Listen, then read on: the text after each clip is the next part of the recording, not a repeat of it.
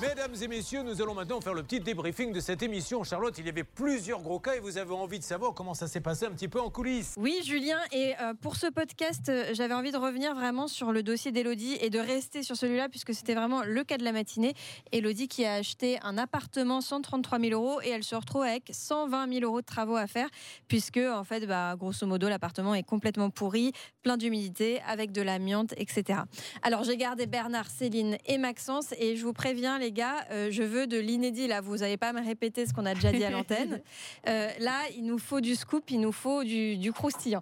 Euh, D'abord, Maxence, toi, tu t'es rendu chez Elodie, donc tu peux déjà nous dire ce que tu as vu sur place et dans quel état de dégradation c'était. que- Qu'est-ce qu'il qu'est-ce qu'il en était quand tu es allé sur place? Ah bah quand on rentre dans l'appartement, c'est euh, une succession de, de mauvaises surprises. Il n'y a pas une pièce qui est épargnée malheureusement par euh, l'humidité et, les moisissures. Vous l'avez vu sur sur les sur les images. Sur, euh, pour les personnes qui regardaient l'émission sur M6, puisqu'elle est télédiffusée, enfin ouais. codiffusée RTL M6. Absolument, des photos que vous pouvez retrouver aussi sur euh, la page Facebook et le hashtag euh, CPVA. Tout à fait. Et c'est, c'est, bah, oui, c'est une succession de, de mauvaises surprises pour Elodie parce que euh, bah, dans toutes les pièces, il y a, il y a cette moisissure qui est omniprésente. Et pour tout vous dire, moi-même à l'étage, euh, j'ai- même pas osé m'avancer un petit peu euh, au fond euh, des combles parce que le, le plancher est tellement pourri qu'on pouvait passer à travers à tout moment. Et Elodie m'a dit. on va pas aller non plus trop trop loin parce qu'on on risquait de, de passer à travers le, le plancher quoi. C'est vraiment Ah oui. hyper hyper humide. Oui, d'accord. Donc euh, clairement, elle peut plus y habiter. D'ailleurs, elle y habite plus, c'est ce qu'elle nous a dit. On a essayé de joindre l'ancienne propriétaire, évidemment, celle qui lui a vendu cette maison. Et c'est toi, Céline, qui l'a eu hors antenne. Est-ce qu'elle t'a donné des infos qu'on n'a pas eues euh, lorsqu'on l'a eu, lorsqu'elle a discuté avec Julien en direct? Oui, alors elle m'a dit que elle, euh, elle avait pas fait de travaux. Elle avait simplement mis une nouvelle tapisserie euh, sur les murs pour euh, embellir l'appartement et que de toute façon on la dérangeait parce qu'elle était en train de faire manger ses enfants à midi. Donc on voyait pas, elle voyait pas pourquoi est-ce qu'on l'appelait. Final, une première fois, elle a raccroché au nez euh, à l'antenne. Finalement, on a réussi à l'avoir euh, de nouveau hors antenne.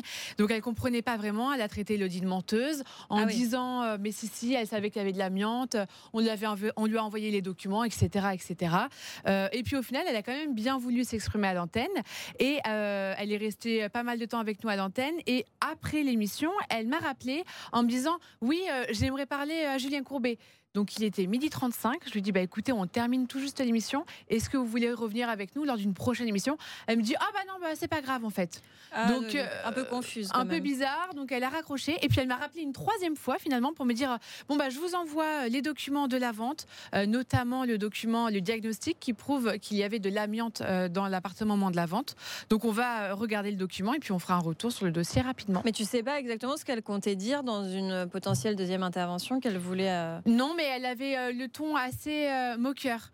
Donc euh, j'avais l'impression qu'elle voulait un peu euh, peut-être nous en foutre plein la tronche, je ne sais pas. En tout cas, c'était euh, les arguments, elle les avait donnés avant. Mm. Là, elle m'a rappelé un quart d'heure plus tard comme si voilà, elle avait fait tomber la pression et puis Ah ouais. là, elle voulait nous dire peut-être les quatre vérités, je ne sais pas, on verra dans une prochaine émission. En tout cas, on a quand même l'impression qu'elle n'a pas toujours la même version parce que toi, tu dis que hors antenne, elle t'a dit qu'elle n'avait pas fait de travaux. Finalement, elle a plus ou moins admis avoir fait des travaux à l'antenne. Oui. Elle n'était pas sûre des dates. Elle dit Oh non, j'ai pas fait de travaux. Quand tu lui as dit Bah, il y a deux ans. Ah oui, bah, il y a deux ans. Oui, j'en ai fait y a deux ans. Mais en fait, euh, elle n'était pas très constante dans sa version. Pas vraiment, pas vraiment constante. Et la seule chose qu'elle m'a répété plusieurs fois, c'était bah, de toute façon, moi j'ai vécu dans cet appartement avec euh, mes cinq enfants. Euh, S'il y avait eu des problèmes, on serait parti avant. Euh, comment vous expliquer que j'y ai passé sept ans? J'ai dit bah écoutez, moi je, je suis pas chez vous, je sais pas ce qui s'est passé. En tout Mais cas, euh, là on est dans une situation délicate avec une maman solo qui ne peut pas habiter chez elle malgré 130 000 euros versés. Rappelons que c'est un appartement qui a été acheté via une agence immobilière. Et c'est toi, Bernard, qui a eu l'agence Oui. Orpi qui s'est chargée de cette vente? Oui, moi j'ai eu Christopher Boulot qui a, qui a effectué cette vente-là, qui a- il l'a fait avec un autre euh, commercial. Ils étaient deux hein, de chez Orpis, ils ont partagé ce qu'on dit souvent, bah, la commission. Donc Ouais. ils ont travaillé ensemble sur le dossier. Et Christopher, lui, est désarmé parce qu'il a, il a, il m'a expliqué qu'il avait organisé une réunion avec les deux parties. Et chacun compte sur sa position. Et moi j'étais très clair avec Orpi. Je lui ai dit, écoutez, nous on a l'habitude euh, de, de- de traiter avec les agences immobilières, que ce soit Century 21, Foncia, Orpi. Vous êtes des gens sérieux. Le problème aujourd'hui, c'est que vous avez effectué une vente.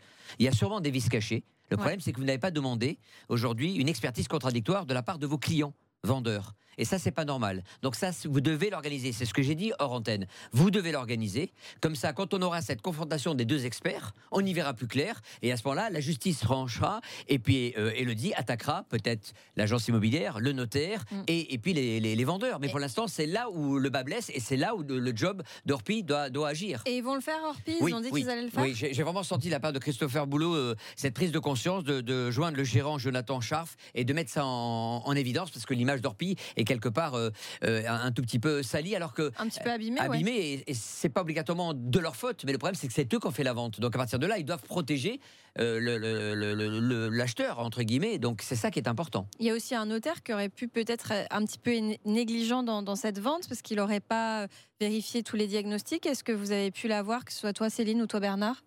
Alors c'est Hervé qui l'a eu, hein.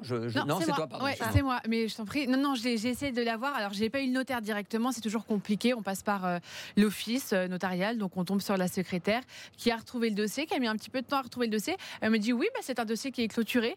Et je lui dis, alors pas totalement, ah parce qu'on a quand même euh, une difficulté avec euh, cette amiante.